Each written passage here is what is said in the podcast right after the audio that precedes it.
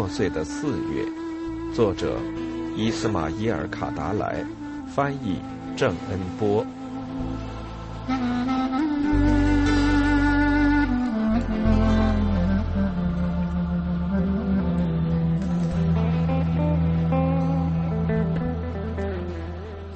第七章，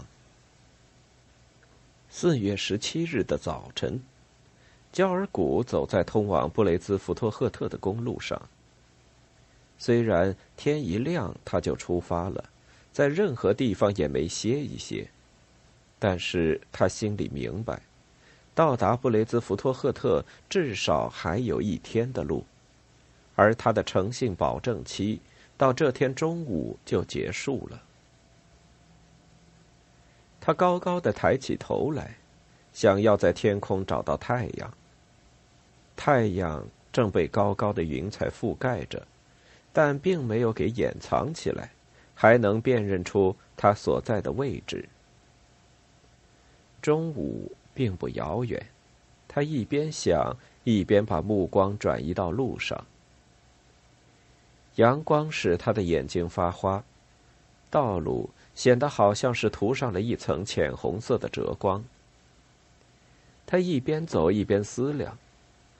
如果他的诚信保证期到晚上结束，他至少可以在半夜时赶到家里。但是，像多数诚信保证期一样，焦尔古的这个诚信保证期也是在中午结束。众所周知，被诚信保证期保护的人，如果恰好在诚信保证期结束的那一天被打死，那就要看死者刚一倒在地上时，脑袋的影子所在的方向，是朝东还是朝西。如果是朝向东方，就意味着他是下午被杀死的，也就是说，死在诚信保证期结束之后。如果是朝向西方，那意味着是提前被杀死，对谋杀者来说，那就是不讲信义。焦尔古再一次抬起头来。在这一天，他的一切事情都是和天空以及在天空移动的太阳联系在一起的。如同前一次一样，他望着道路，由于眼睛发花，觉得自己又淹没在光线之中。然后他抬头四望，到处都跃动着那种玫瑰花色的亮光。在这种光芒当中，没有任何别的色彩。看得出来，沿着拉夫什所有的道路，他白白的一连寻找了三个星期的黑色马车，即使在他的自由生命的这个最后的早晨，也不会出现了。有多少次他觉得看见了他，有多少次他又消失没了踪影，仿佛飞到天上去了。有人在林荫大道、在沙勒庄园、在奇的主干道上见到过他，可是他就没能找到他。他一到达，人们说见到过他在的地方，可是他转眼就到邻近的一个地方去了。他回过头来，刚一到达某个他经过的交叉路口拦截他时，他突然调转方向往别处去了。有时他把他忘记了，可是道路本身又让他想起了他，而现在他几乎就不抱任何希望了。这辆马车即使一生一世在拉夫什游逛，他也将被关进庇护楼里，也不可能见到他。就是将来不可能的事情发生了，他从庇护楼里走出来。有朝一日，他的眼睛也将变得非常糟糕，成了半个盲人。即使看见他，也将如同看见一个浑浊不清的黑点，就像今天从云彩里露出来的太阳，不是别的什么，只是一束压扁了的玫瑰花。焦尔古不再去想马车的事情，心思转到家庭方面了。家里人这一天焦急不安的等他归来，而他在中午之前却赶不回来了。中午时分，他应该中断旅行，躲藏到一个地方，等待夜晚的来临。现在他是杀了人的人，正在被他人追杀，只能夜里在近处活动活动，永远也上不了主路。这样一种事情，法典非但不认为是胆小怯懦的标记，相反却认为是老实和勇敢的表现，因为他不仅保护了谋杀者的性命，而且也阻止了他自由的行动。以避免计划同受害者家族的矛盾。谋杀者在履行了应尽的义务、感到满意的同时，还应当对世界有一种罪恶感。无论如何，中午时他就应当找一个隐蔽的地方躲藏起来，直到天黑为止。最近几天，在那些他住下过夜的客栈里。他觉得有两三次一晃看见过克吕埃屈奇家族的一个人，也可能是眼差没看清楚，也可能真是那么回事儿。人家安排了一个人跟踪他，等他的诚信保证期一结束，立刻就杀死他，在他还没注意需要保护自己的时候。无论如何，我都应该保护好自己。他在想。他第三次仰望天空，正好在这个时候，他觉得听到了远处的一种响声。他停下脚步，想要弄明白声音是从哪里传来的，然而没法搞明白。他继续朝前走，又听到了响声，那是令人窒息的轰隆声，时而弱些，时而强些。那将是某个瀑布发出的声音，他在琢磨。没错，果然如此，真的是一个瀑布。当他走近他时，看到了他，使他感到很着迷。这是他有生以来从未见到过的最迷人的瀑布。这个瀑布跟别的瀑布不同，没有泡沫和水花。在一个黑绿色的石崖上哗哗流淌，像是一团又厚又重的长发。焦尔古见到这种景象，想起来自首都的那位漂亮女郎的头发。如果太阳落下去，瀑布和漂亮女郎的头发就混淆难辨了。他继续站在木头造的小桥上，桥下面。从石崖上流下来的水延续成一条水道，但是那水流已是杂乱无序，失去了雄伟壮观的模样。焦尔古目不转睛地注视着瀑布。一个星期之前，在他过夜的一家客栈里，他听到有人说，世界上有些国家利用山上的瀑布造出电光。一个年轻的山民告诉两个住宿的客人说：“是别人这么对他说的。”而那个人同样也是从其他人那里听来的。那些听了这一说法的客人们则再三重复说：“用水造光，你疯了！哦，你这个人，怎么水是灯油吗？可以点灯照明？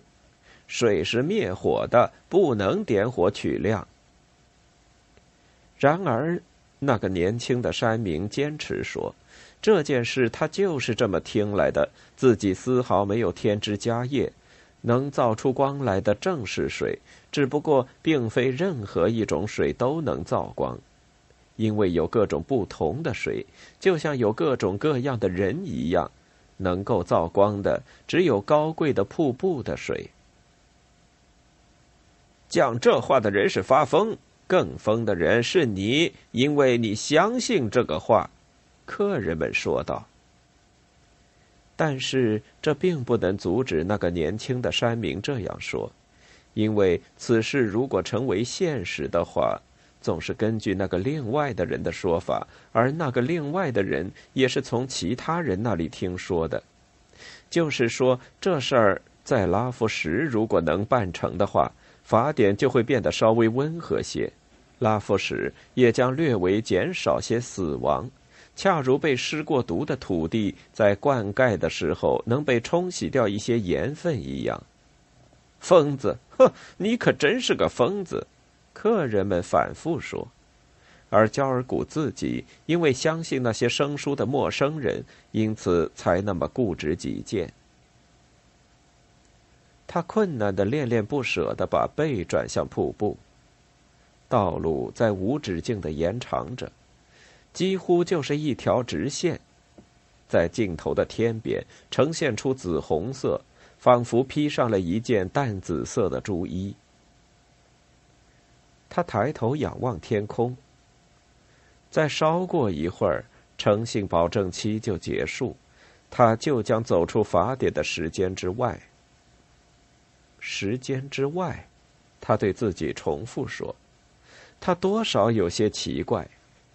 人走出自己的时间之外。”还有一会儿，他一边抬头仰望天空，一边对自己重复说：“在云彩后边，被压扁了的玫瑰花，此刻似乎很轻易的变黑了。”焦尔古苦涩的微笑了一下。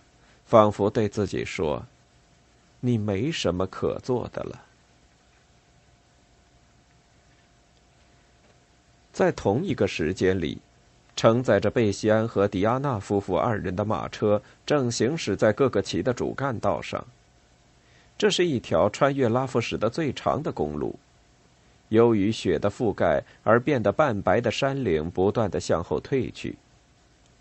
吕西安如此观看着，心里思忖：他们终于在离开这个死亡的王国了。他的右眼不时的捕捉妻子的侧影，他脸色苍白，表情呆板、僵硬。马车的颠簸非但没有把这种呆板僵硬的表情掩盖起来，相反，反倒让他变得明显了。他不时的感到害怕，完全是格格不入的陌生人，变成了别人的人，仿佛只是一具躯壳，其灵魂留在高原上了。我干嘛想把他带到这该死的拉夫什？这句话他对他自己已经说了一百次。跟拉夫什在一起，只有一点点属于他的东西，这点东西他得到了。魔鬼的机智撞击了这点东西，这就够了。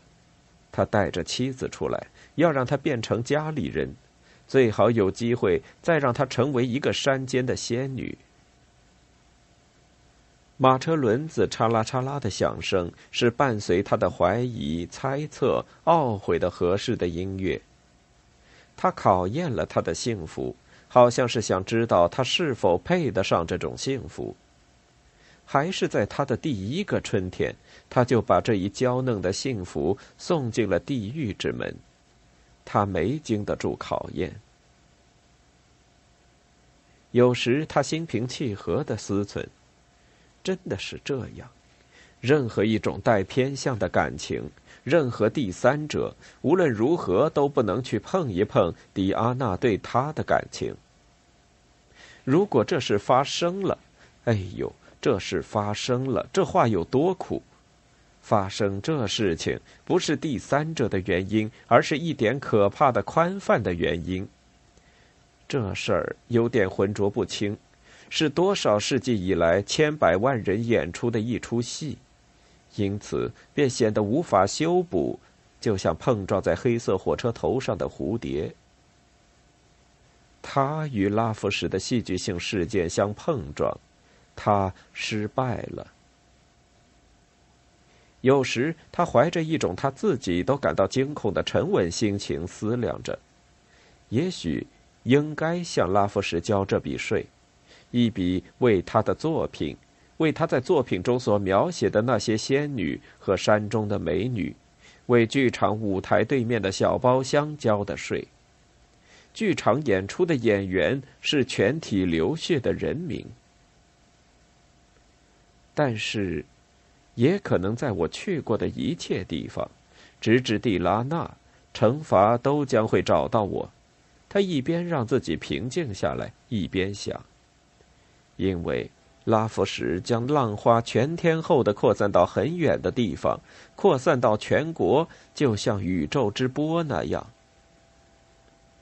他撩起风衣袖子，看了看表，已经是中午时分。焦尔古抬头，找到阳光在云彩后面留下的痕迹。正是中午时间，他对自己说：“诚信保证期已经结束了。”他轻松的迈出两步，离开了公路，开始走在路旁的一块休耕地上。现在他应该找一个地方，等待夜幕的降临。路的两旁是萧索的乡野，但是他不能再到公路上赶路。因为在他看来，继续在公路上行走，那是对法典的践踏。休耕地很长，地面又很平，远处是一些背耕地和几棵树，周围看不出有什么洞穴，至少有一些灌木丛也好。只要找到第一个藏身之地，我就隐蔽起来。他在想，好像是在说服自己。他不是为了显示自己了不起而把自己暴露在光天化日之下继续朝前走路，而是因为找不到隐藏的地方。看样子，休耕地好像是一片广阔无垠的天地。他脑子里出现了一种莫名其妙的宁静感，更多的是一种什么也听不见的沉闷哑言的空白。现在天空下只有他一个人，因为太阳西下减少了重量，所以天空显得有点偏斜。周围白天还是那个白天，空气里还是闪耀着那种紫色的光，但是诚信保证期已经结束了。现在他已进入到另一个时间里。他用僵滞的、发呆的目光朝四周望了望，心里很明白，这是时间以外的时间，天外世界无边无际的时间，这时间再也不属于他了。不再有日子，不再有季节，不再有年代和未来，时间只是一个总的、泛泛的概念。他同这种时间没有任何利害瓜葛，他完全是陌生的，他不再给他任何标记、任何知识，甚至连惩罚他的日期都不告诉他。惩罚就在前面的某个地方，他将在一个不晓得的日子，在一块平坦的不熟悉的地面上，遭到一只不熟悉的手的惩罚。他思考着这件事。眼睛辨认出远处的几座灰色建筑。他觉得这些建筑他都挺熟悉。这是乐泽家的宅院。当他再走近一点的时候，对自己说：“他想不起来从这些建筑到一条小河这片地方叫什么名字了。”人们知道这条路是受诚信保护的，起码他所知道的是这样。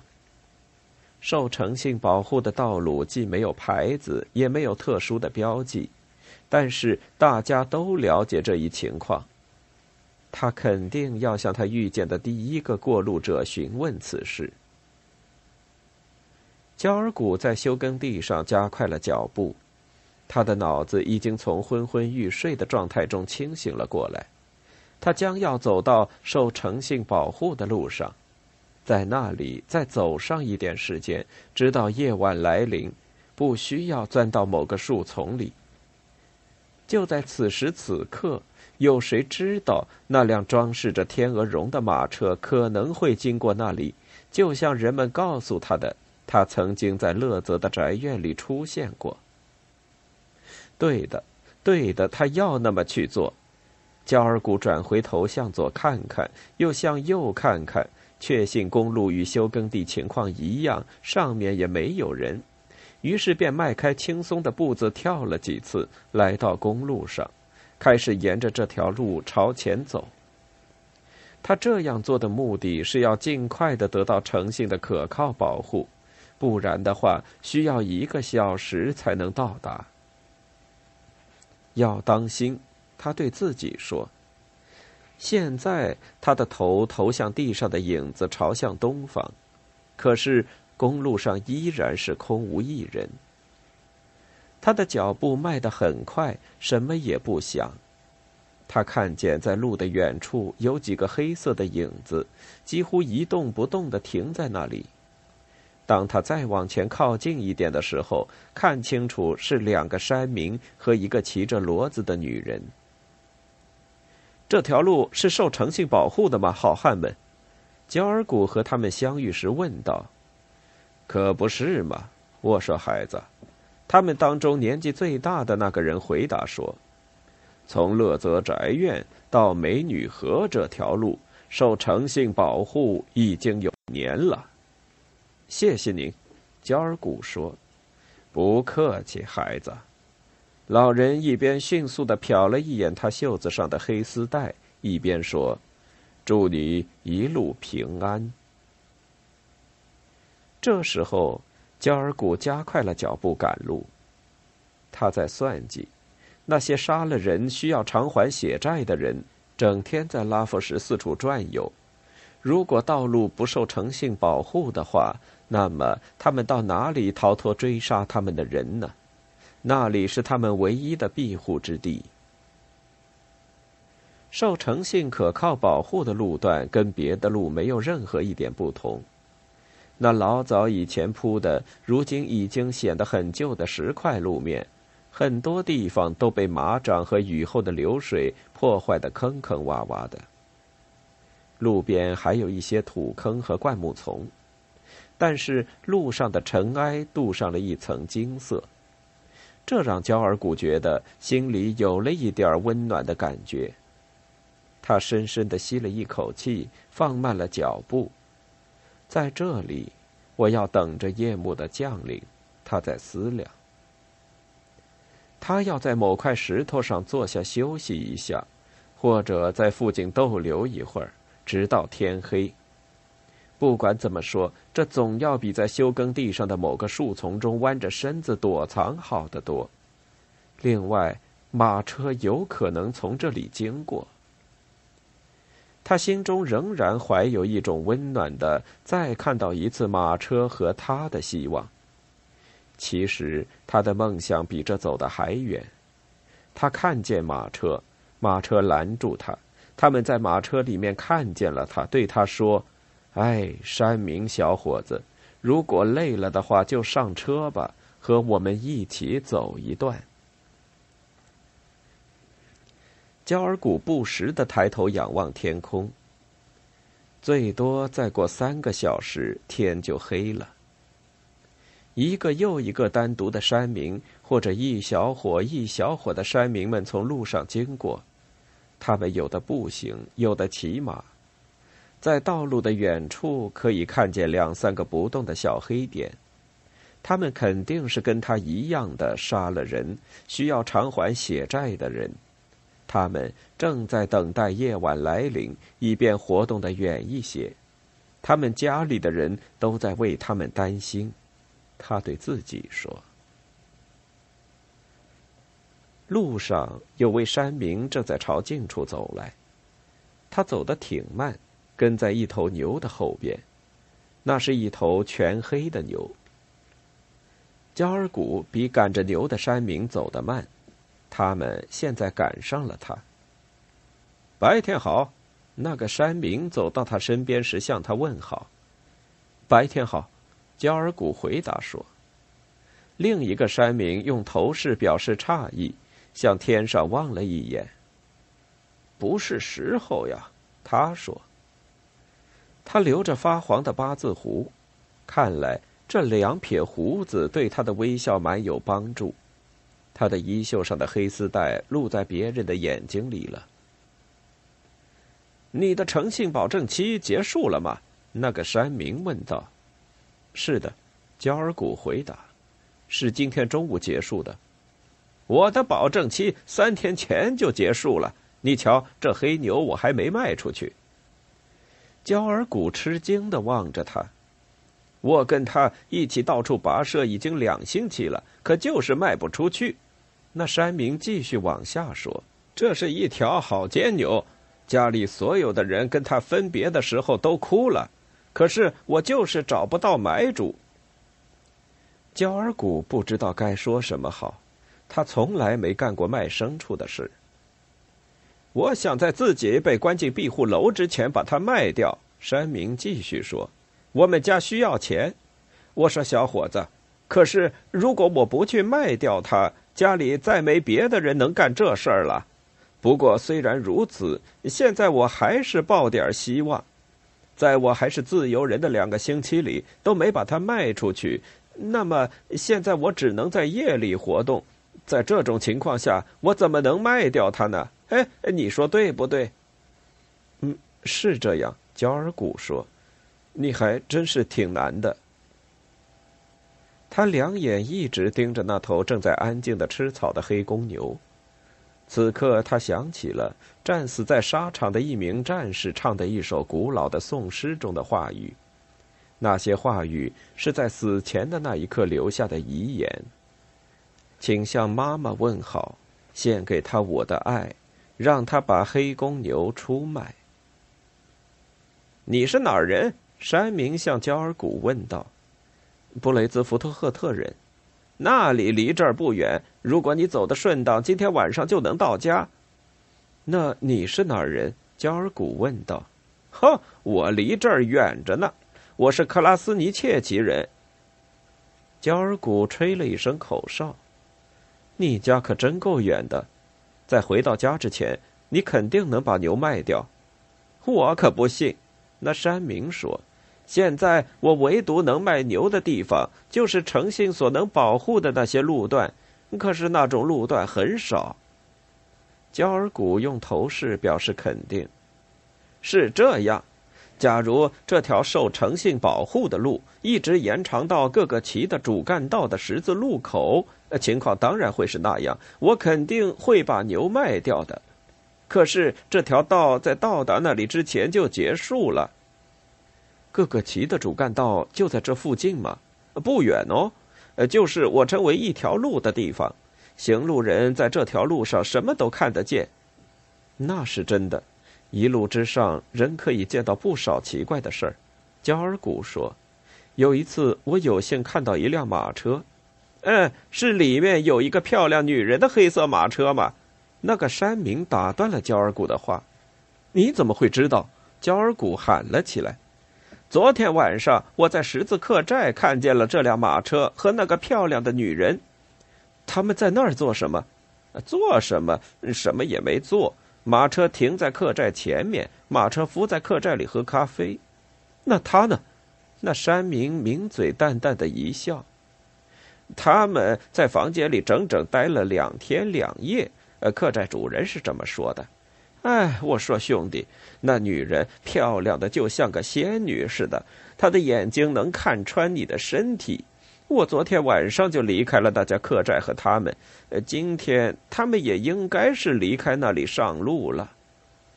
你是从哪儿知道的？嗯，客栈主人这么说的呗。第二天就出发，呃，这是他们的马车夫对我说的。顷刻间。焦尔古像是变成了一个傻子，目瞪口呆的站在那里，两眼直愣愣的盯着石块铺的路面。这路通向哪里？焦尔古突然问道。山明伸出一只胳膊朝前指了一下：“从这里往那儿去，有一个小时的路要走。我们正在走的这条路跟各个旗的主干道交叉，他们肯定得从这条路经过。”如果他们还没经过的话，呃，没有别的路可以走。焦尔古的眼睛向着山民指的方向望去，这位山民开始用好奇的眼神盯着他。我说：“你可怜的小伙子，你跟他们有什么干系？”山民问道。焦尔古没有回答。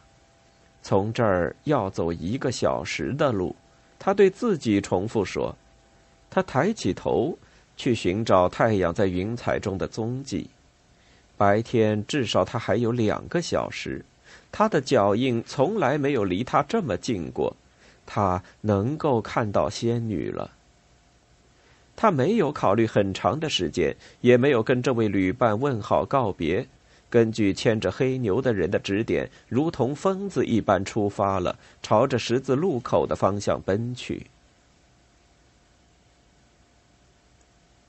贝西安和迪亚娜的马车继续迅速的把拉夫什甩在后头。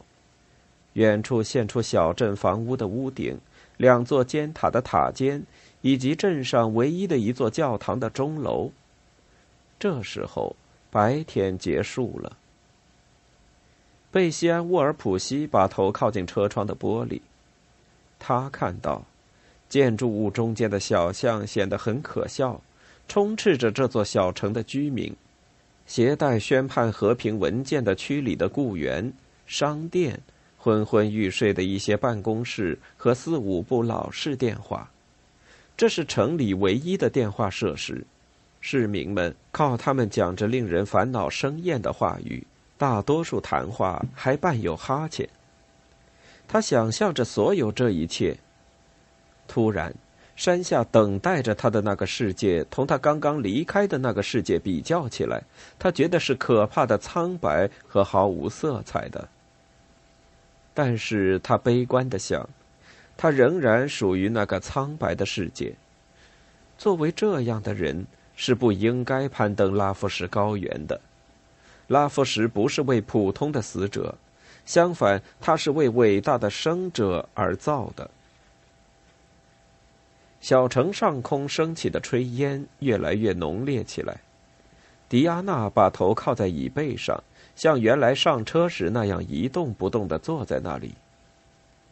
贝西安·沃尔普西觉得正在把自己妻子的躯壳送回家里，而把他本人的心魂扔在山野间的某个地方了。现在，他们行驶在光秃秃的荒地上。一个月前，他们就是从这里出发，开始高原之旅的。他再一次回过头来，也许是为了最后一次看看拉夫什。群山似乎向后退得更加缓慢，越来越多的在孤独寂寞中远去。一阵神奇的白雾落在群山上，仿佛是一出话剧演出结束时的谢幕。就在这个时候，焦尔古正走在各个旗的主干道上。一个小时之前，他就来到这条路上了。在空气里觉察到了黄昏的最初的颤抖，这时他听到了从一边传来的尖锐的喊声：“焦尔古向你问好，泽佛克吕埃。”他的一只胳膊突然动了一下，他想把枪从肩膀上卸下来，可是举胳膊的动作同克吕埃曲奇这个词的后两个音节曲奇搅和在了一起。